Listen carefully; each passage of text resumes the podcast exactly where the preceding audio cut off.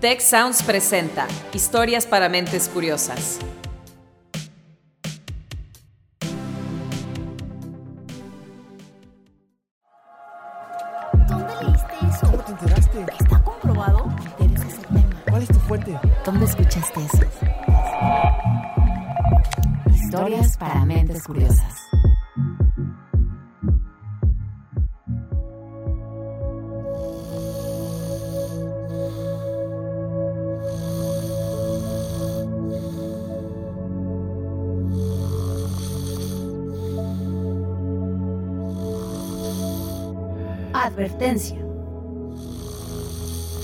Este podcast es para que te duermas. Pero no de aburrimiento. Cuando escuches todo lo que le ocurre a tu organismo mientras duermes, entenderás la importancia que tiene el sueño para que funciones bien. Pon mucha atención. Seguramente lo has escuchado en los comerciales. Pasas la tercera parte de tu vida durmiendo en un colchón. Sin embargo, sabemos muy poco de lo que nos sucede durante ese tiempo. Incluso para los científicos que se dedican a este tema, a veces es difícil resolver de tajo las incógnitas que guarda el sueño. ¿Cómo es que seguimos respirando aunque no estemos conscientes? ¿Qué son los sueños y por qué los tenemos? ¿A qué se debe que en ocasiones despertemos frescos como lechugas y otras sintiendo que nos arrolló un tren? Si alguna vez te has cuestionado estas cosas, entonces estás en el podcast correcto. No le cambies.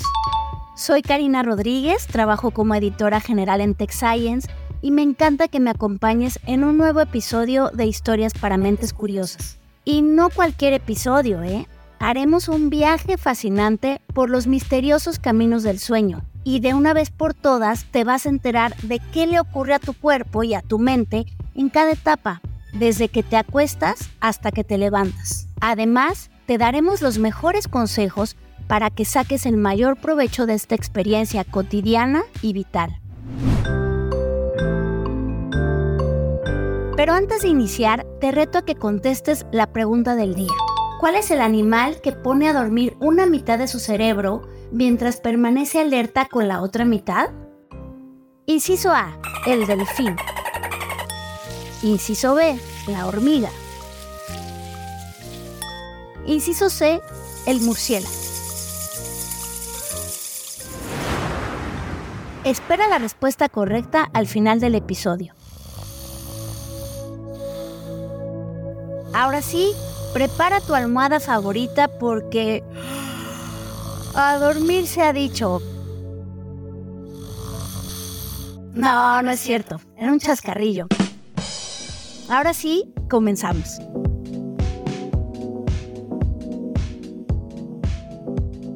Hola, les habla el doctor Raúl Martínez Vite. Yo soy otorrinolaringólogo y me dedico principalmente a ver pacientes con trastornos de sueño y trastornos respiratorios del sueño. Raúl Martínez Vite es parte de Tech Salud, donde ejerce como profesor clínico en el Hospital Zambrano de León, además de tener una clínica especializada en el sueño, Sleep Lab. Y esta ocasión me quiero dar el tiempo para platicarles un poquito eh, qué pasa cuando estamos dormidos, qué pasa cuando nos acostamos. Nosotros podemos pensar que el sueño llega solo o debería llegar solo como el hambre. Si dejáramos de comer, eventualmente nos va a dar hambre y vamos a, a comer, ¿no?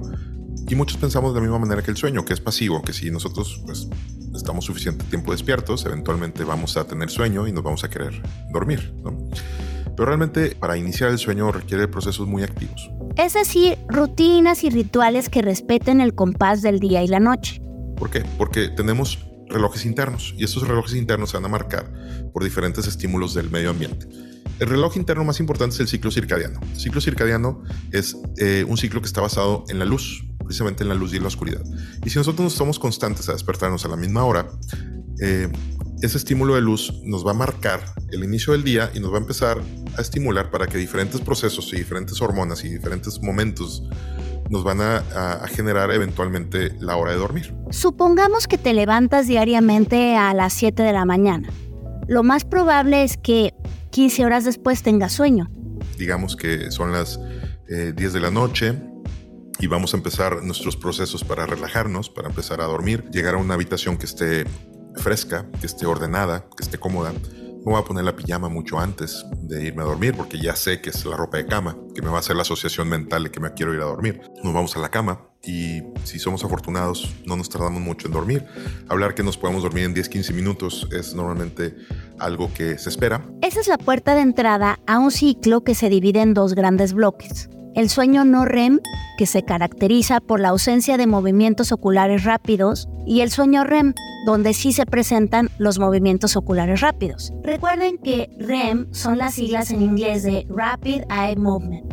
La primera etapa no REM se llama N1 y es como un calentamiento de motores. El cerebro apenas se está preparando para empezar a procesar todo lo que tiene que hacer. El cerebro va a empezar a hacer unas ondas eh, un poco más, más este, lentas de cuando estamos despiertos, un poco más organizadas. Los latidos de tu corazón, el movimiento de tus ojos y tu respiración también se ralentizan y el resto de tu cuerpo se relaja.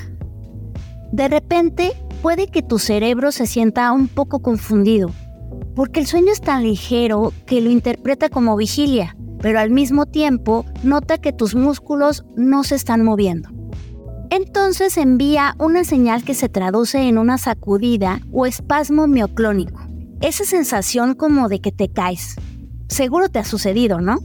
La etapa N1 dura entre 5 y 10 minutos. Pasado ese tiempo viene la N2, que se extiende por 20 minutos y es algo así como el arranque del sueño. Aunque te vuelves menos consciente de tu entorno, todavía es fácil despertarte. Tu temperatura corporal baja, tus ojos dejan de moverse y tu respiración y frecuencia cardíaca se vuelven más regulares. Después de la fase 1 y 2, vamos a pasar a la fase sueño N3, que es la fase sueño profundo. Eh, hace no tanto tiempo, incluso a lo mejor unos 70 años, se pensaba que cuando dormíamos, pues el cerebro se apagaba y listo, y empezábamos el día siguiente a funcionar. Ahora se sabe que hay procesos muy, muy activos. También el corazón y las arterias duermen. También el páncreas, también el hígado, los riñones. Todos tienen su, su, sueño y su descanso. No solo es una recarga de pilas, sino que nuestro organismo se regenera y repara en un periodo de 20 a 40 minutos. Durante esta etapa, tus músculos se relajan por completo, tu presión arterial baja y tu respiración se vuelve más lenta el sistema inmune, por ejemplo, va a empezar a tener una proliferación. Vamos a empezar a tener eh, mucho mayor actividad de limpieza, de, por ejemplo, reparación de nuestro DNA, que nos pueden evitar la aparición de ciertos tipos de tumores o de cáncer. Otros procesos que ocurren durante la etapa N3 son estos. Se producen los aminoácidos que darán lugar a las proteínas. Hay una regulación del metabolismo de los carbohidratos y las grasas se equilibra la producción de grelina, la hormona del apetito, y de la leptina, la hormona de la saciedad. Y en el caso de los niños es cuando más se libera la hormona del crecimiento de la que depende su desarrollo. Por si eso fuera poco, un estudio de 2015 publicado en la revista Frontiers in Psychology sugiere que el sueño N3 consolida la memoria declarativa, o sea, aquellos datos que conscientemente queremos recordar como el cumpleaños de tu mejor amigo o la respuesta correcta a un examen.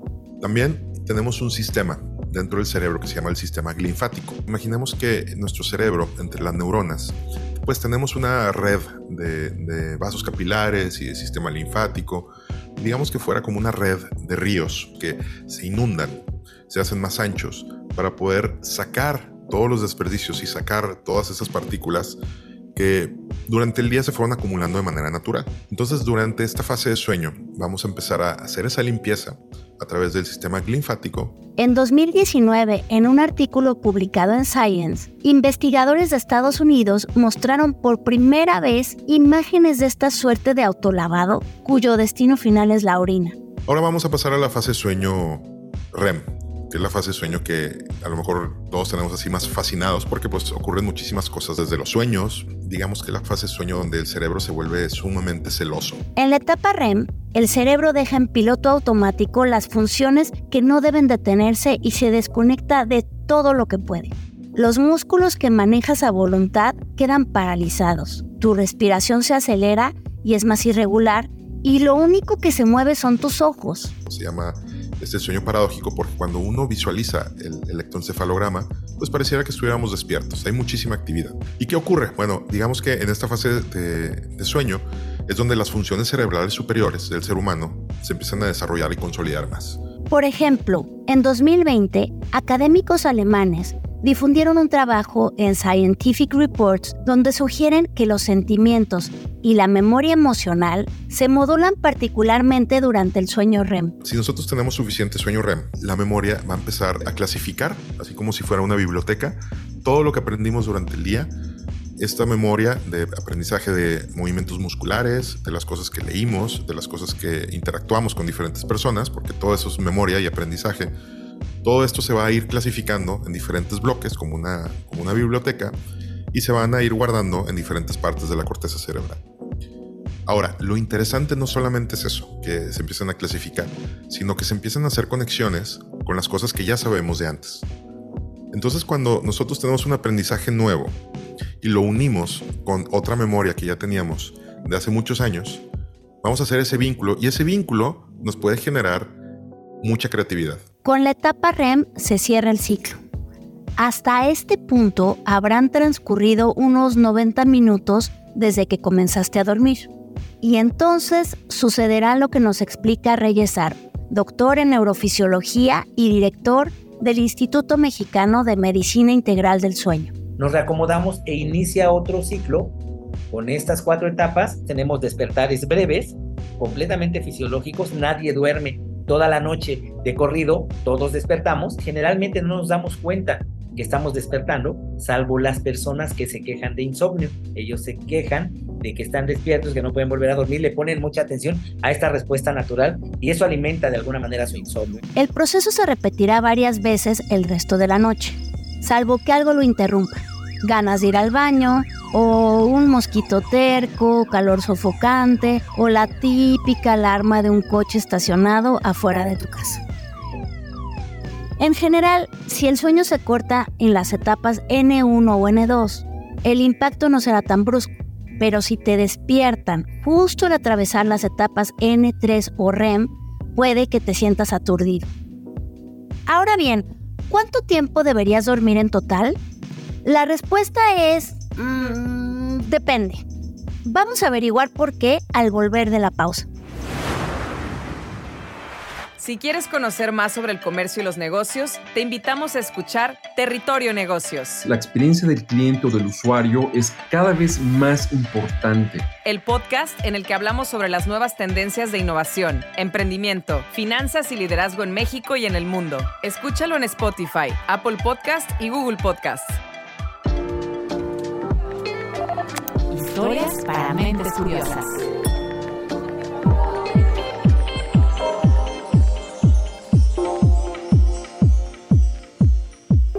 Estamos de vuelta en Historias para Mentes Curiosas. Los filósofos de la antigua Grecia describieron el acto de dormir como una condición intermedia entre la vida y la muerte, durante la cual se revelaban elementos del yo a los que no se podía acceder con la conciencia despierta. Gracias a la ciencia moderna, hoy sabemos que dormir es una cuestión de supervivencia. Todos los mamíferos, aves y reptiles duermen de una u otra forma y prácticamente todos los demás animales exhiben algún mecanismo semejante al sueño. Incluso las hormigas duermen, por si te lo preguntabas. Escuchemos al doctor Óscar Sánchez Escandón, neurólogo y presidente electo de la Sociedad Mexicana para la Investigación y Medicina del Sueño. Es importante saber que no todos tenemos la misma cantidad de sueño. Pensemos, por ejemplo, en los recién nacidos. Los recién nacidos necesitan hasta casi 20 horas de sueño al día, porque su proceso de neurodesarrollo y de función está en pleno proceso de crecimiento y se tiene que generar una gran cantidad de, síntesis de neurotransmisores y hormonas para que ese pequeño bebé pueda crecer. Son requerimientos que bajan cuando alcanzas la edad preescolar. Ya los pequeñitos los lactantes eh, mayores y los preescolares tienen alrededor de hasta 16 horas de sueño. Esto ocurre más o menos entre los 2 y los 4 años. Y estas horas de sueño ah, no necesariamente tienen que ser toda la noche. sino que se pueden dividir en siestas. Por eso es importante que los niños pequeños tomen siestas, porque son, digamos, el refuerzo que necesitan para poder llegar al total de sueño que les permita desarrollar sus potencialidades para seguir creciendo. Más tarde, de los 5 a los 10 años, deberías dormir entre 10 y 12 horas diarias, ya que esto te prepara para el siguiente capítulo de tu vida. ¿Cómo duermen nuestros adolescentes? Pues, uno pensaría que duermen poco porque se desvelan y tienen tareas. En realidad, el cerebro manda señales justamente para que puedan dormir más. ¿Por qué? Porque algo importante sucede durante la etapa de la adolescencia, que es la generación de los caracteres secundarios sexuales. Y esto requiere también de mucho tiempo de sueño, ¿no? Se han hecho muchos estudios en donde se analizan las diversas concentraciones de sustancias promotoras del sueño, como la melatonina, y se ha visto que hay picos de elevación de melatonina en esta etapa de la vida, en la adolescencia. Y muchos de nuestros adolescentes pues duermen mucho tiempo en la mañana y luego llegan a hacer una siesta en la tarde y es justamente por estos picos de melatonina. Es normal que duerman así. Con esa evidencia por delante, la American Academy of Sleep Medicine recomienda a los adolescentes de 13 a 18 años dormir entre 8 y 10 horas al día. De preferencia, deberían iniciar sus actividades a partir de las 8 y media de la mañana. No obstante, en países como México, las secundarias arrancan a las 7 de la mañana. Conforme avanzamos en la edad, vamos viendo una reducción progresiva de las etapas de sueño profundo. Dormimos más tiempo en sueño ligero y vamos perdiendo capacidad de dormir en sueño profundo. Y es una desgracia, porque ese, ese puede ser el fundamento del deterioro y el envejecimiento cerebral. Pese a que un adulto promedio debería dormir de 7 a 8 horas diarias, los expertos han detectado una tendencia a la baja. Y hay estudios que han demostrado que entre menos durmamos, ¿no? Si teníamos un promedio de sueño entre 8 y 9 horas cuando éramos más jóvenes y disminuye de 5 a 6 horas en la edad adulta mayor, es un factor de riesgo para el deterioro neurológico y para el envejecimiento en general. Uno de los efectos de esta privación es el riesgo de parasomnias, que se definen como comportamientos inusuales que ocurren justo antes de dormirse, durante el sueño o al despertar. Habla de nuevo el doctor Reyes Aro. Parasomnias, como hablar dormidos, sentir que caemos al vacío, friccionar los dientes, quejarnos dormidos, esas suceden en las etapas de sueño ligero. En la tercera, cosas raras que hacemos, el sonambulismo, los terrores nocturnos, orinarnos dormidos, cosas que le pasan frecuentemente a los niños, pero también pueden suceder en el adulto. Y en la que soñamos, las parasomnias son las pesadillas, la parálisis de sueño, la gente dice que se sube el muerto en la parálisis de sueño, una sensación muy extraña. Actuar los sueños en el caso de las personas mayores, sentir que algo está rondando o que algo se nos acerca.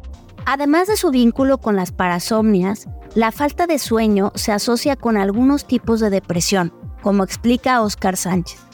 Hay una depresión primaria cuando hay una falla en la producción, la generación, la integración, la conectividad de grupos de neuronas que participan en el mantenimiento del estado de ánimo, Y estos grupos normalmente son serotoninérgicos, así lo definimos, la serotonina, entre otros muchos neurotransmisores, eh, promueven un adecuado estado de ánimo. Otro es la dopamina, la hormona del amor, dicen unos, igual que la oxitocina. Entonces, eh, estos neurotransmisores requieren de la integración adecuada del sueño. Quizá lo que más preocupa sobre mal dormir es que conlleva una mayor probabilidad de desarrollar dos enfermedades neurodegenerativas, el Parkinson y el Alzheimer. ¿Recuerdas que mencionamos el sistema linfático? Bueno, pues cuando la fase N3 del sueño no corre bien, puede que este autolavado del cerebro no termine de acarrear todos los residuos. En particular, me refiero a tres sustancias. La primera de ellas es la alfa-sinucleína, cuyo exceso se ha observado en pacientes con Parkinson. Y esta proteína, si no se limpia, puede añadirse a la estructura de los axones de las neuronas y empezar a destruirlos. Otra sustancia importante es el betamiloide, que está muy asociado a la alfa-sinucleína. Es una sustancia que se produce igual todos los días y que si no se limpia va a empezar a producir degeneración de la comunicación interneuronal al destruir las dendritas y los axones. Y otra sustancia importante que se puede acumular es la proteína tau. Se produce mucho eh, todos los días también, pero se acumula específicamente en trastornos como las demencias. No destruye los axones, destruye la microvasculatura, los vasos que nutren a las neuronas. Y eventualmente esta destrucción masiva puede llegar a la muerte de muchos grupos de neuronas y provocar principalmente fallas de memoria, porque ataca zonas específicas de memoria en los lóbulos que la regulan, como son los lóbulos temporales. Y desde la perspectiva no neurológica, también hay riesgos. La privación crónica de sueño puede favorecer la presencia de desarrollo de cáncer, ¿no? La privación crónica de sueño genera trastornos cardiovasculares que eventualmente se van a convertir en infartos cardíacos o bien trastornos cerebrovasculares que eventualmente van a producir infartos cerebrales. Ya sé que todo esto suena terrorífico, y si bien no podemos eliminar el riesgo al 100%, sí es posible darle a nuestro cerebro un efecto protector a través del buen dormir. Después de la pausa te compartiremos algunos consejos prácticos para que ordenes tu sueño. Si quieres conocer más sobre cómo cuidar tu salud, te invitamos a escuchar Hola de Salud. La prevención hoy es parte del tratamiento. El podcast en el que nuestros expertos te darán consejos para vivir de manera sana, equilibrada y feliz. Felicidad, ese sería un objetivo último. Escúchalo en Spotify, Apple Podcast y Google Podcast. Historias para mentes curiosas.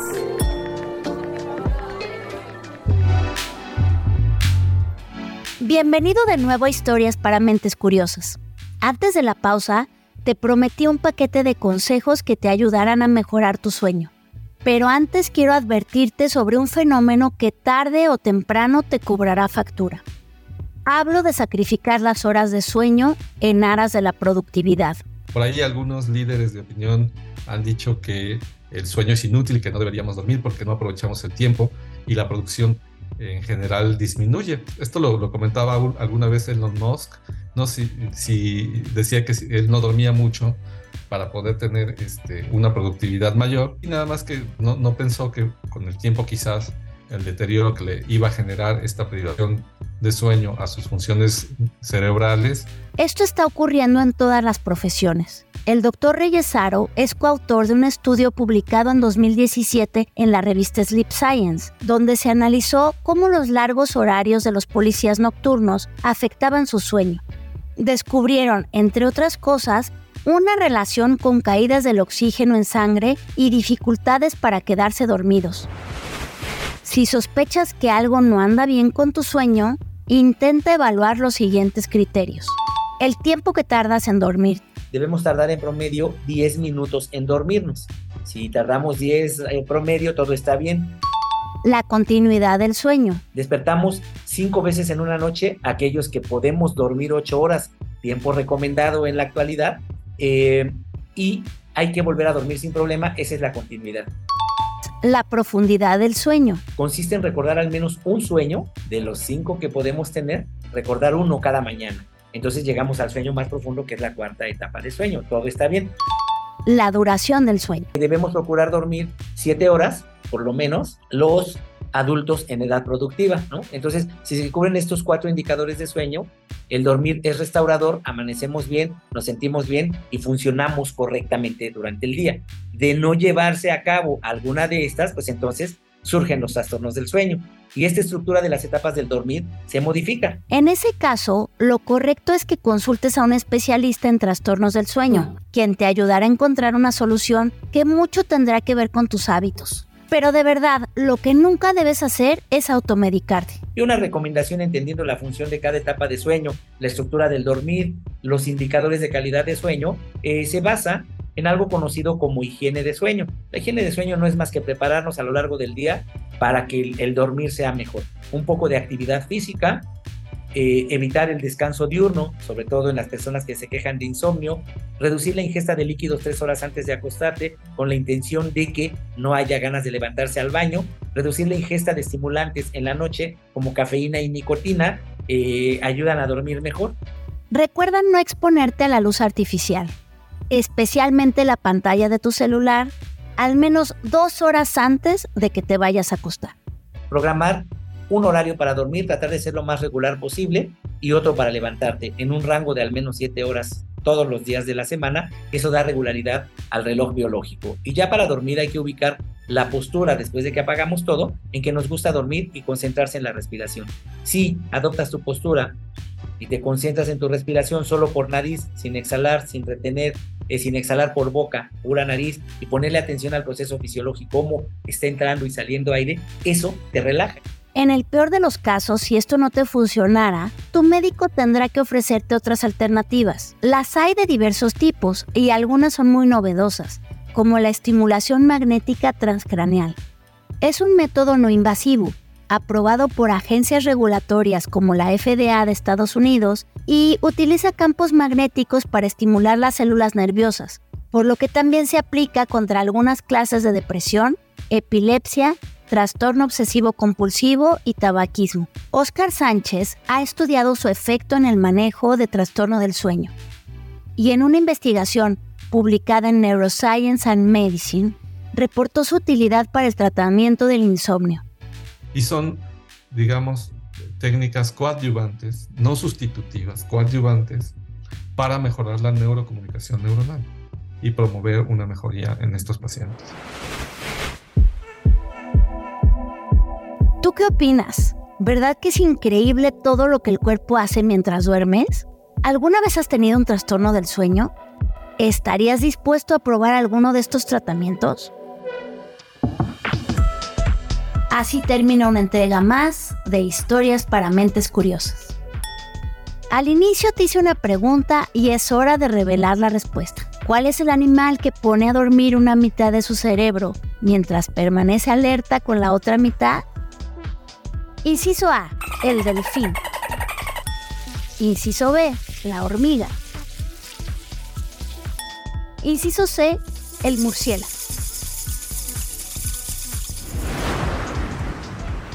La opción correcta es la A, el delfín. En 2012, científicos de San Diego, California, reportaron en la revista Plus One que los delfines pueden permanecer al menos 15 días seguidos con un hemisferio cerebral despierto y el otro dormido. A diferencia de nosotros los humanos, estos mamíferos no respiran por reflejo, sino que es un acto voluntario. Con la alternancia de sus hemisferios cerebrales a la hora de dormir, evitan ahogarse en el medio marino.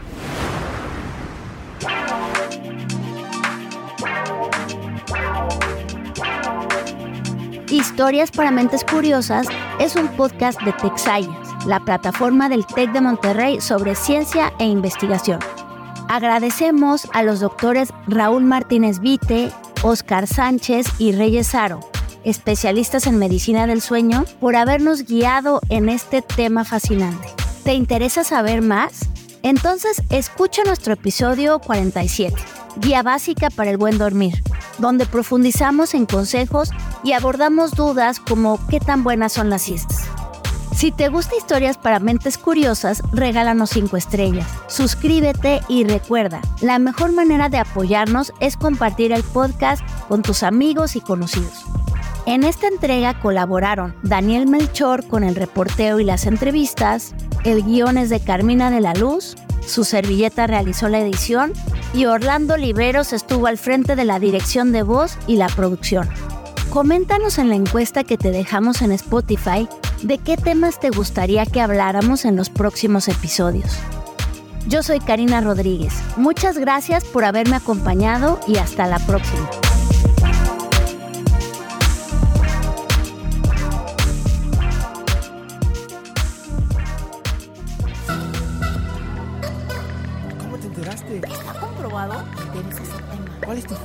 ¿Dónde escuchaste eso? Historias para mentes curiosas.